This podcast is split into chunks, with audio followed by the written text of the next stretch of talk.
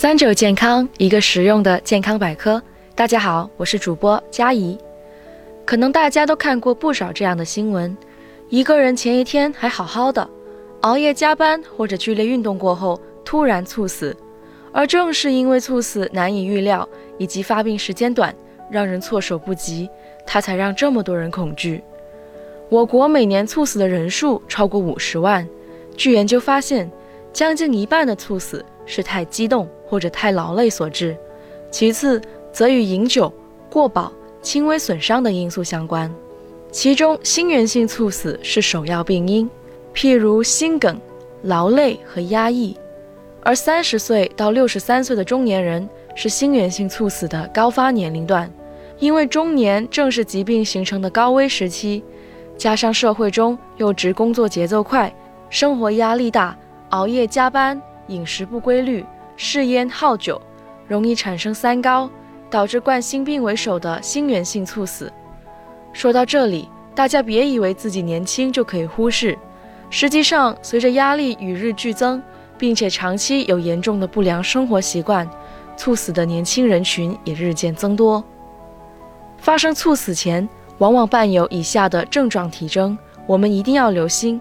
大部分猝死的人都曾经出现过胸痛、胸闷的症状，如果同时还伴有呼吸困难，一定要及时就医。此外，如果出现频繁心慌、晕厥、肢体麻木、抽搐、意识障碍等症状，也需要警惕。想要远离猝死风险，以下四个恶习一定要改掉。首当其冲需要改掉的就是熬夜。因为长期熬夜、睡眠不足，会导致人的心跳律动不正常，身体神经系统功能紊乱，引起体内主要器官系统失衡，心脏得不到充分的休息，自然就会想要罢工。其次是抽烟喝酒，有长期抽烟喝酒习惯的人群，发生猝死风险的概率要远远高于没有抽烟喝酒习惯的人。而孕妇在怀孕的前三个月抽烟且喝酒。也会使婴儿患婴儿猝死综合征风险提升十二倍。第三是不加节制的剧烈运动，由于对自己身体状况不太了解，在没有经过热身的情况下就进行剧烈运动，容易导致心脏跳动过快。同时，运动完马上停下来或者洗冷水澡，这些习惯都会有潜在的风险。跑步结束不要立刻停下来，最好能走上十到二十分钟。慢走时深呼吸，给身体一个缓冲时间，同时可以配合着做一些静态拉伸动作，譬如弓步压腿、侧压腿等。第四，则是生活压力过大、过度劳累。过度劳累时，心脏同时也在超负荷工作，身体来不及对高强度压力做出反应，这个时候很容易发生脑梗塞。尽管心源性猝死发生前没什么典型症状。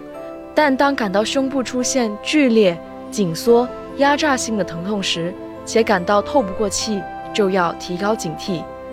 此外，还需要注意的是，早上是猝死发生的高峰期，因为早晨起床后，身体分泌肾上腺素等压力激素，导致血压上升，再加上整晚没喝水，血液比较浓稠，容易发生栓塞。所以早上起床时，从醒、坐起到走。每一个动作都要慢，下床喝一杯温水，走一走，待身体恢复正常状态后，再进行一天的活动。大家常常说年轻就是资本，但真正年轻只是年轻而已，能把年轻的状态保持住，那才是资本。今天的节目结束了，我们下期再见。